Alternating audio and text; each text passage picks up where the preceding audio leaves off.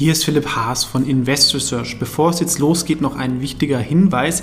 Ich handle regelmäßig mit besprochenen Aktien, woraus sich Interessenskonflikte ergeben können. Auch wenn ich nach bestem Wissen und Gewissen recherchiere, können es natürlich Fehler geben. Deswegen natürlich auch immer selber recherchieren. Ich übernehme dafür keine Verantwortung. Und diese Informationen stellen natürlich auch keine Empfehlung dar. Man kann mit einzelnen Aktien auch Totalverluste erleiden. Das sollte man wissen. Jetzt viel Spaß beim Podcast. Hallo, ist Philipp Haas von Investors TV. In diesem Video geht es mal wieder um eine bekanntere Aktie in Deutschland, wovon vielleicht einige auch Kunden sind, vielleicht ohne es sogar zu wissen, nämlich um die 1 und 1 Drillisch AG. Die soll jetzt aber auch in die 1 und 1 AG umbenannt werden um, sag ich mal, die Integration in den United Internet Konzern ähm, zu vervollständigen. Die Firma aus, ist aus einer Fusion aus Drillisch und 1 und 1 hervorgegangen, wo, glaube ich, 1 und 1 ungefähr zwei Drittel oder ein bisschen mehr der Anteile bekommen hat und Drillisch etwas weniger. Drillisch hatte so Discount-Marken für Mobilfunkangebote, ja, wie Smartmobil, Deutschland SIM, WinSIM sind wir unten, Premium SIM, Simpler, Yourphone und 1 und 1 ist ein bisschen mehr Premium, aber beide haben das gleiche Geschäftsmodell gehabt, dass sie bisher kein eigenes Netz hatten, sondern diese Netzkapazitäten einfach bei den drei großen Anbietern eingekauft haben, ähm, Telekom, Telefonica ähm, und Vodafone.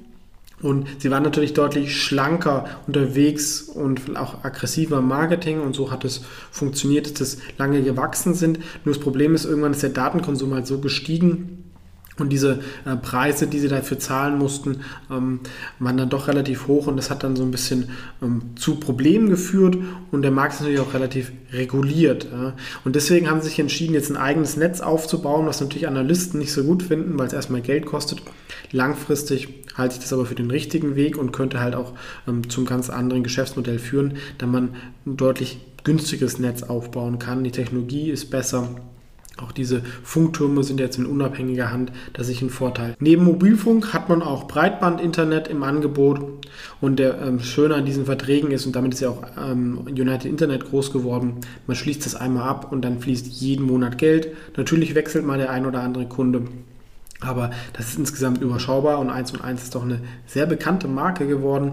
Und meiner Meinung nach, auch wenn Kundenservice vielleicht nicht immer so top war, gerade so im Internetsegment, was aber nicht zu dieser Firma gehört, sondern hier ist wirklich nur Mobilfunk und Internet, ähm, ähm, das beste Preis-Leistungs-Verhältnis meistens, ähm, weil sie einfach ähm, günstiger sein können als eine Telekom, die halt doch sehr bürokratisch agieren, zumindest in Deutschland. Was dann belastet hat, waren immer wieder Streitigkeiten, was sie dann für das Netz zahlen müssen und bei diesem Aufbau brauchen sie halt auch ein sogenanntes Deutschland-Roaming-Angebot, dass sie halt Netzkapazitäten auch von Wettbewerbern einkaufen können während sie ein eigenes Netz aufbauen. Und das hat jetzt geklappt. Ähm, da haben sie eher Hilfe vom Staat, weil der Staat will natürlich Wettbewerb haben und will auch, ähm, dass es ein gutes Netz gibt und das ist ja in Deutschland teilweise immer noch sehr, sehr schlecht auf Drittländerniveau.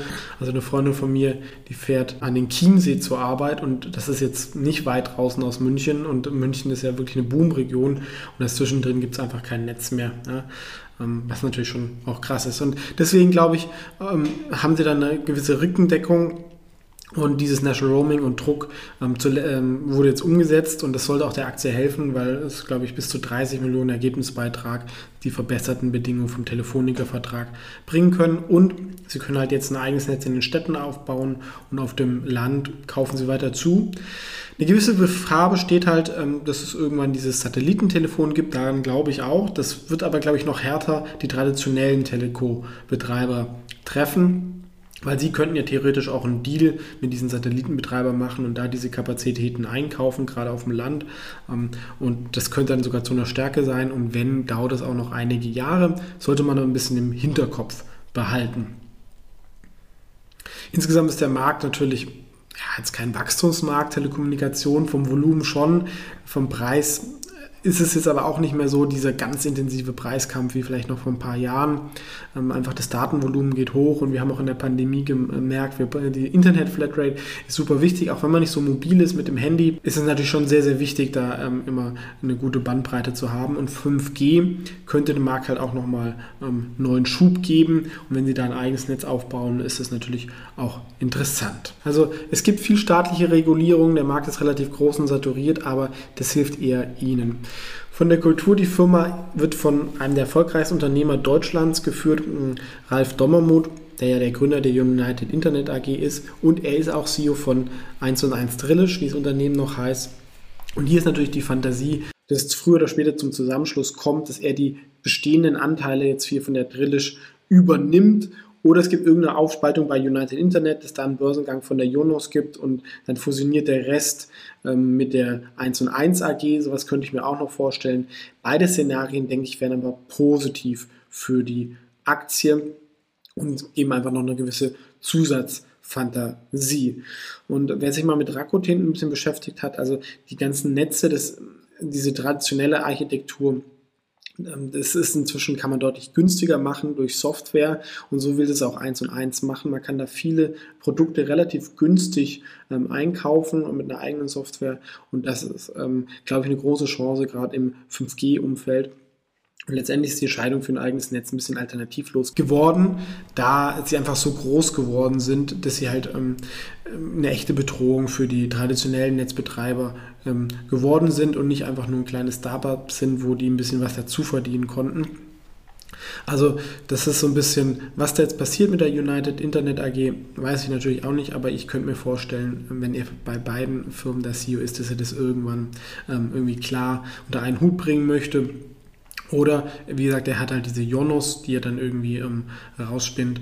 Ähm, da ist ja auch noch ein anderer Partner dabei und verkauft es teuer und konzentriert sich auf diesen Telco-Markt, der ja auch in Deutschland groß ist und im europaweiten Bereich auch attraktiv. Sie wachsen immer noch bei den Kundenverträgen, also sie haben so 14 Millionen Kundenverträge, das reicht so für ähm, knapp 4 Milliarden Umsatz. Wir sehen Wachstum eher so bei der Inflation. 2020 war der Gewinn stark rückläufig, das aber durch einige Sondereffekte wie eine Abschreibung auf dem Telco-Vertrag ähm, gewesen und auch das Telefonica-Thema und auch ein bisschen verändertes Nutzungsverhalten durch die Corona-Pandemie. Also so ähm, Roaming-Sachen fallen weg, was ganz profitabel war. Wenn die Leute wieder in den Urlaub gehen, wird man da wieder ein bisschen ähm, verdienen und der Telefonica-Vertrag hat sich verbessert.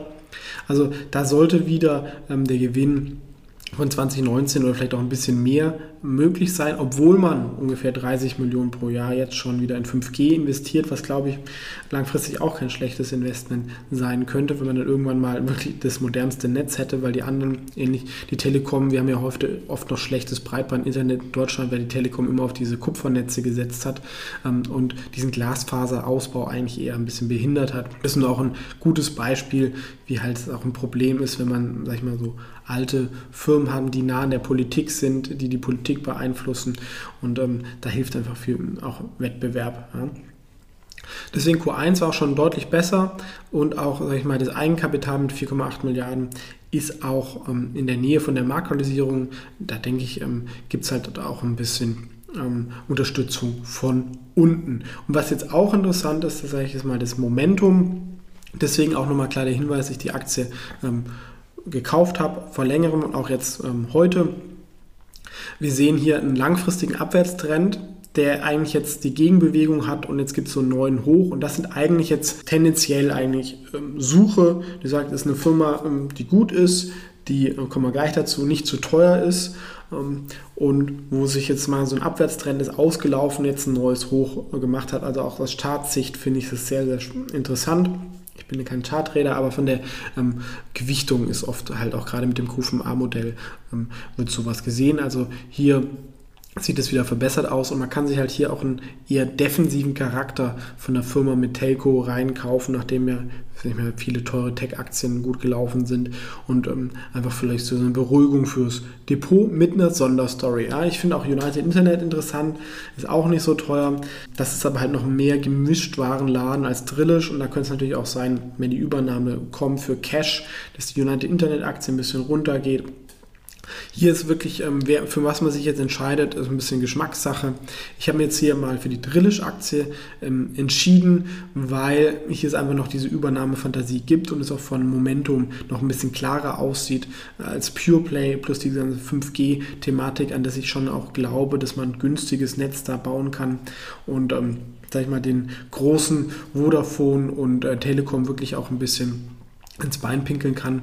Ich sehe daher das Risiko nach unten vom Eigenkapital überschaubar und auch wenn es nochmal abstürzen würde, würde, glaube ich, United Internet dann wirklich ein Übernahmeangebot machen. Aber wir haben auch im Chart gesehen, die Aktie stand doch schon mal mehr als doppelt oder dreimal so hoch. Also da ist auch noch Aufwärtspotenzial da. Ich rechne jetzt einfach mal mit einem Gewinn von um die 2 Euro für dieses Jahr und um, ähm, beim fairen KGV von 20, da die Aktie ja doch sehr antizyklisch ist, sehr defensiv ähm, und meiner Meinung nach im Telco-Sektor der beste Player ist. Ähm, und wenn da ein bisschen Wachstum durch 5G wieder dazu kommt, dann ist, denke ich, 20 schon angebracht. Da dieses Risiko, dass man auf ein fremdes Netz angewiesen ist, äh, geringer wird, da besteht doch ein gewisses Potenzial. Und 5 Milliarden für dann doch einen der führenden Netzbetreiber in Deutschland ist im Verhältnis zu den anderen auch nicht so viel. Deswegen gibt es da doch ein gewisses Aufwärtspotenzial, aber aktuell wäre die Aktie so ein 13er KGV, was, denke ich, nicht so viel ist im aktuellen Zinsumfeld. Das war also meine Meinung zur 1 und 1 Drillisch AG. Gerne auch eure Meinung posten, aber ich wollte einfach nur sagen, warum ich die Aktie zuletzt gekauft habe. Vielen Dank fürs Zuschauen und bis zum nächsten Mal.